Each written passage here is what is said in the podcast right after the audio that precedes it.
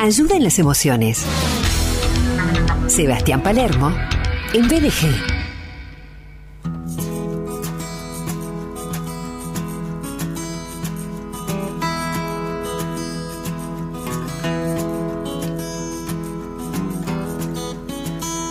Él sale al aire muchas veces en la semana eh, o en el mes, sale dos veces, tres veces por semana con sus cápsulas que presentamos, que compartimos, que disfrutamos y periódicamente sale eh, por teléfono en vivo. Él es médico psiquiatra, escritor, líder confesional, director de Nuevamente, conferencista y capacitador.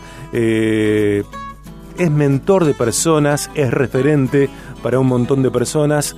Yo lo quiero un montón, es mi amigo, yo soy su amigo. Aquí está el doctor Sebastián Palermo. Hola, Seba, querido.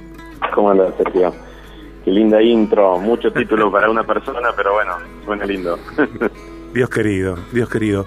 Eh, bueno, eh, me gusta, me gusta cuando hay un tema previsto, claro que sí. También me gusta cuando no lo hay, porque siempre la charla fluye, Seba. Y, y pensaba, eh, claro, lo que yo pueda pensar y decir tiene que ver con cómo yo te veo y, lo que yo creo que sos, eh, mi interpretación de, del hombre que sos.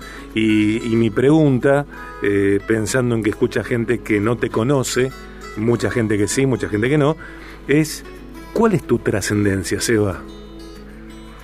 La trascendencia, ¿hacia dónde vamos o de dónde vengo, querés saber vos?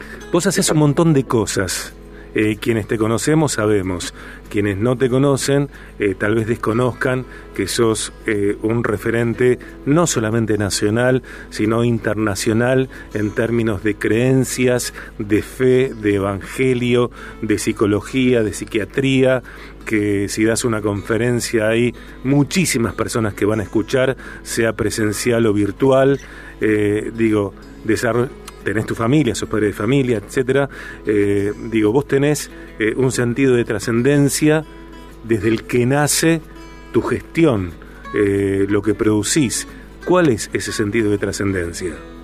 Lo que me mueve es creer que la gente tiene un propósito, que es un propósito que viene desde mucho antes de que nosotros naciéramos y que trasciende mucho después de nuestra propia muerte que todos los seres humanos tienen algo para aportar a esta tierra, para que entre todos podamos hacer algo mejor. Creo que eso viene de parte de Dios, creo que todo lo bueno viene de Dios.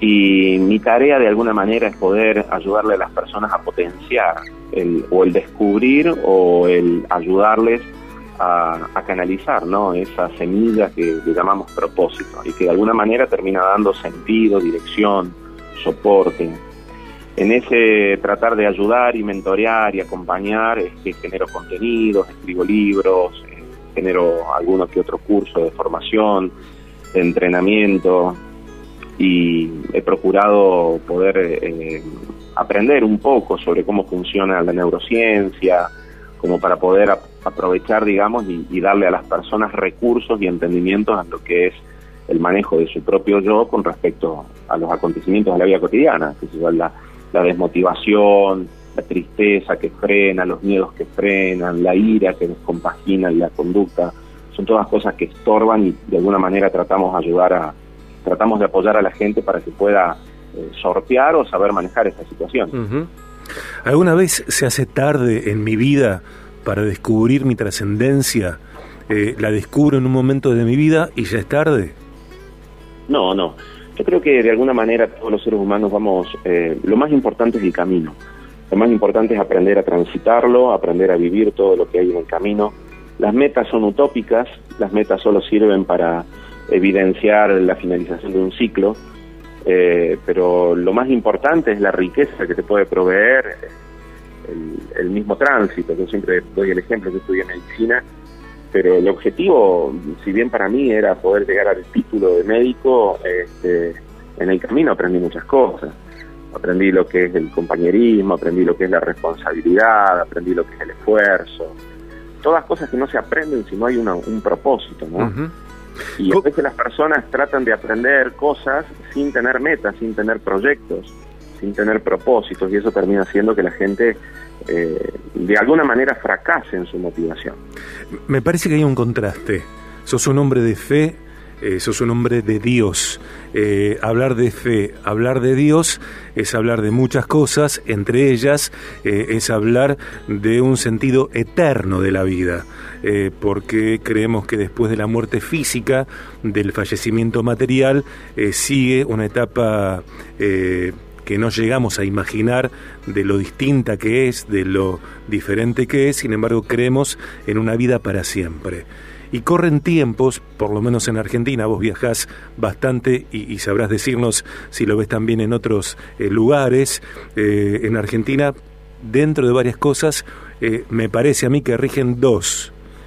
La mentalidad cortoplacista, más allá y más acá de la pandemia, eh, Rosario es un constante noticiero de muertes, de asesinatos. No sabemos cuánto va a durar la vida, no solamente del desconocido, la vida de quienes amamos, la vida propia incluso.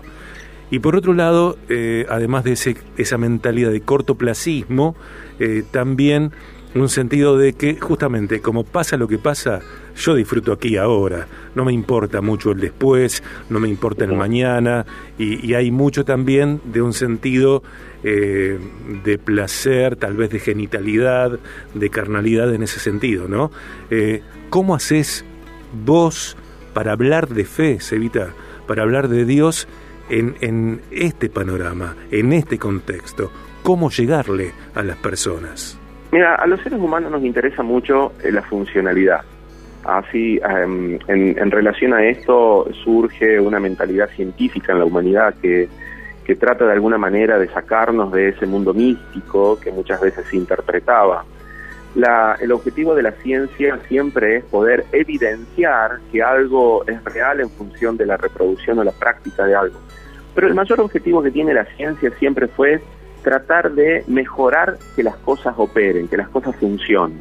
Gracias a la ciencia tenemos muchas cosas que funcionan.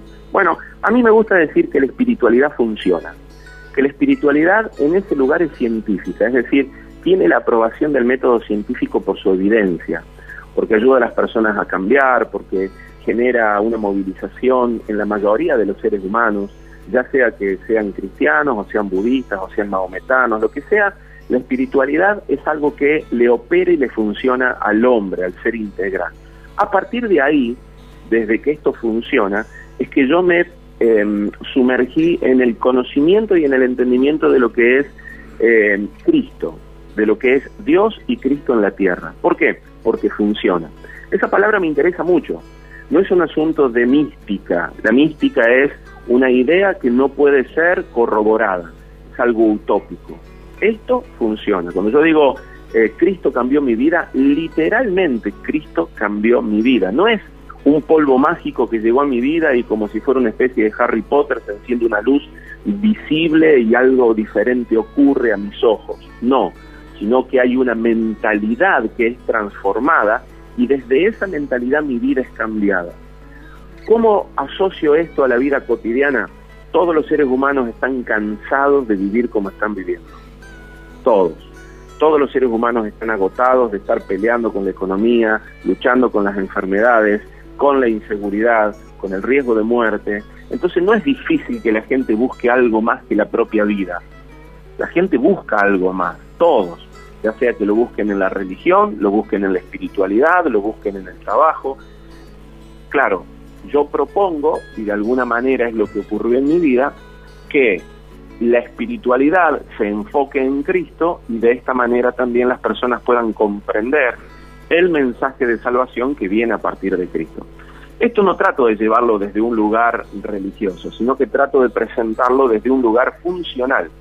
Es decir, que eh, las personas que de alguna manera utilizan este sistema de creencia o fe tienen la evidencia de la funcionalidad. Sus vidas son cambiadas, sus este, su vida interior, su mundo interior es transformado. Por eso es que puedo hacerlo y por eso es que me gusta hacerlo, mm. porque funciona. ¿Vos qué necesitabas? Porque ah. eh, sos un hombre ordenado, eh, una niñez, una adolescencia más o menos satisfactoria, estudiaste, te recibiste, tenés tu esposa, tu familia, tus hijos, eh, bueno, eh, entiendo que no pasaste nunca zozobras materiales. ¿Qué necesitabas? ¿Qué cambió Dios en vos? ¿Cuál es esa mentalidad distinta que te hace rendir tu vida a Dios? Hace un tiempo escribí un libro que se llama este, Cómo vivir sin aburrirse es un mm. libro donde hablo mucho sobre el aburrimiento. Y en este tratado del aburrimiento que toco, hablo sobre la necesidad y la ausencia que tiene la humanidad. Yo considero que hay cuatro cosas fundamentales que el hombre necesita. Una es el afecto, el otro es la seguridad, lo otro es la identidad y por último un propósito. Creo que todos los seres humanos, yo todos, absolutamente todos, funcionan en la búsqueda de estas cuatro cosas en la vida. El afecto, el amor, la seguridad, la identidad y el propósito. Cuando una persona tiene ausencia de afecto en su vida, se va a desarrollar inconscientemente buscando este amor eh, en todas las cosas. La aprobación, los likes, el querer ser famoso, el querer ser amado, el querer ser escuchado, el querer ser aceptado, el querer ser consultado. Anhelo que la gente me busca. ¿Por qué? Porque eso permite que la gente me proteja. Si la gente me quiere, la gente me cuida. Si la gente me cuida, estoy seguro. Este es el segundo elemento, la búsqueda de la seguridad. Los seres humanos vivimos en función de dos cosas, protegernos económicamente y protegernos en la salud. Así que toda nuestra vida va a funcionar en cómo estoy económicamente y cómo estoy en la salud. Peleamos por tener las mejores casas, en los barrios más seguros, con los seguros mejores, con las obras sociales mejores para que garanticen que mi salud va a estar protegida. Este nivel de seguridad genera mentalidades. La gente que no logra sentirse segura va a vivir en función del miedo y construye toda una vida en función del miedo. Pero todos somos así. Algunos tienen síntomas más floridos y otros menos floridos. Por último, o sea, los últimos dos ítems tienen que ver con la identidad. Cuando las personas logran resolver el tema del afecto y la seguridad, lo que queda es preguntarse quiénes son y qué tienen que hacer. Cuando un niño se siente seguro, es un niño que va a pasar, vos vas a ver que un niño juega, eh, es explorador, es travieso. Eso es lo que hace. ¿Por qué? Porque no tiene necesidad ni de afecto ni de seguridad. Ese niño va a ser un niño inquieto, va a ser un niño que va a buscar, que va a explorar.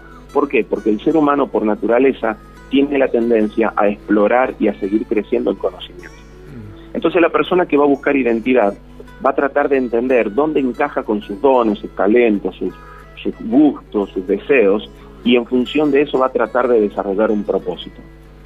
Todos, absolutamente todos, tienen la búsqueda del amor, la seguridad, la identidad y el propósito. Cada uno de nosotros lo busca de manera diferente. Yo lo buscaba de la misma manera que todos, a través de la aprobación de la gente, a través de la seguridad de mis de, todos los miedos que tenía. ¿Qué es lo que generó en mí la fe? Proporcionó la satisfacción de todas estas necesidades. Dios me dio esa seguridad, Cristo, eh, me, perdón, Cristo me habló de ese afecto, Cristo me habla de esa seguridad, Cristo es mi identidad y Cristo es mi propósito. De esa manera, todo lo que hay interno termina siendo pleno, termina siendo satisfecho y bueno, puedo dedicarme a cumplir aquello por lo cual fui creado que tiene que ver con el propósito.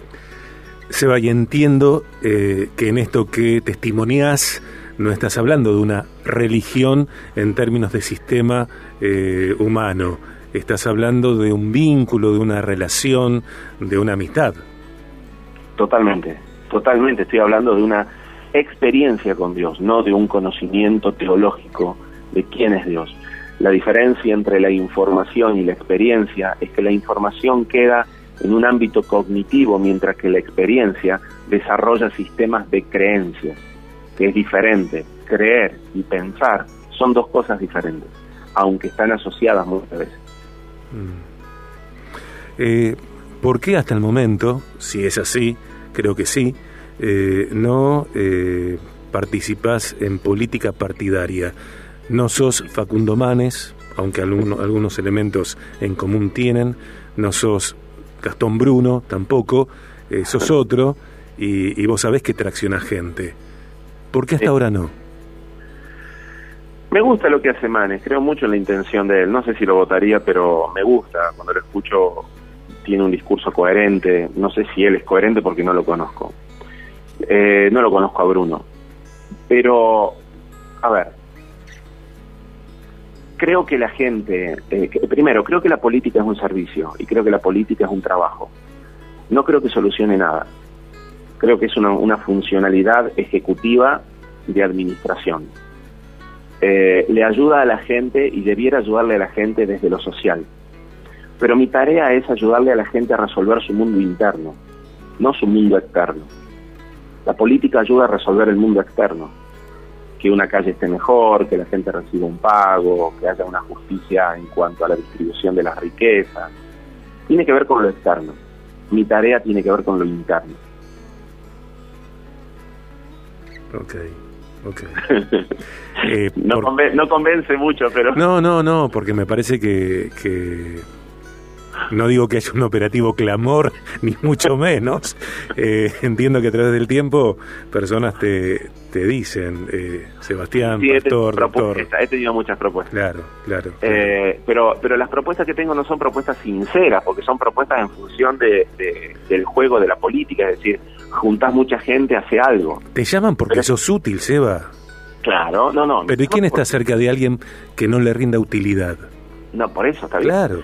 Pero, pero para serte sincero, está tan contaminado el ámbito de, de, esa atmósfera que pasaría más tiempo tratando de limpiarlo que tratando de hacer algo. Claro. Eh, es decir, pelearía más por la limpieza que por la acción. Entonces, a veces es mejor comprar algo nuevo, hacer otra cosa. Eh, doctor Sebastián Palermo, médico psiquiatra, escritor, líder confesional, pastor, director de Nuevamente, conferencista, capacitador. Eh, naveguemos la web ayudanlasemociones.com, eh, herramientas para aprender a educar nuestras emociones y cerramos con esto si te parece, Seba. Decinos cómo participar de la campaña gratuita 100% gratuita, completamente gratuita, de WhatsApp nos pueden llegar eh, videos tuyos, textos para leer, eh, otros para escuchar. ¿Cómo hacemos para participar eh, de esa campaña? Bueno, en la plataforma Ayuda en las Emociones hay una opción que dice recibir tu ayuda por WhatsApp. Hace clic ahí y te va a dar un link donde directamente vas a aparecer, digamos, en uno de los grupos. Así que la gente que esté queriendo y que le guste recibir, hay gente que está muy recibiendo mucho estas cosas porque le gusta, recibe títulos, recibe videos, recibe materiales que nosotros vamos largando. Ahora en breve estamos por sacar un curso de para matrimonios, un material que hace un tiempo atrás, está todo pregrabado, un muy lindo material eh, de unas siete clases, de una hora cada uno, para pareja. Se los recomiendo, eh, va a estar saliendo en breve la, este, la promoción, así que para aquellos que están teniendo crisis de pareja en este momento, que estén necesitando una mano en este tema, métanse en Ayuda en las Emociones y ahí van a tener información. Ok, ayudaenlasemociones.com. Y eh, me pueden seguir en dr.palermo en Instagram, ¿no? Sí, tal cual tal cual. Que ahí, bueno, eh, sos activo en las, en las redes, eh, videos, materiales que tienen que ver con todo lo que producís. Eh, Seba, el 10 de mayo, que cayó miércoles, el programa cumplió 13 años. Como sos parte de esta comunidad, de este programa, feliz cumpleaños también para vos. feliz cumpleaños, muchachos. Muy, muy buen laburo. Bueno. Los quiero mucho. Gracias por todo el laburo que hacen y por la eh, por la pasión que le ponen al contenido que le meten, al tratar de animar a la gente, ayudar. De... La verdad es que está muy bueno Bueno. Los bendigo, que, puedan crecer mucho más. ¿Cuándo te mudas a Rosario, Sebastián? Qué buena pregunta, ¿eh? No, no, por ahora no. Por, mira, me hicieron oferta de irme a Europa recientemente, a Italia, a Estados Unidos. Sigo amando mi Córdoba, querida. pero vos sos rosarino. Soy rosarino. Claro. Pero bueno, también amo Rosario, pero ya estoy acá. Que los cordobeses no se olviden de eso. gracias, Eva. Te mando un abrazo grande. Muchísimas gracias. Chao, chao. Hasta luego.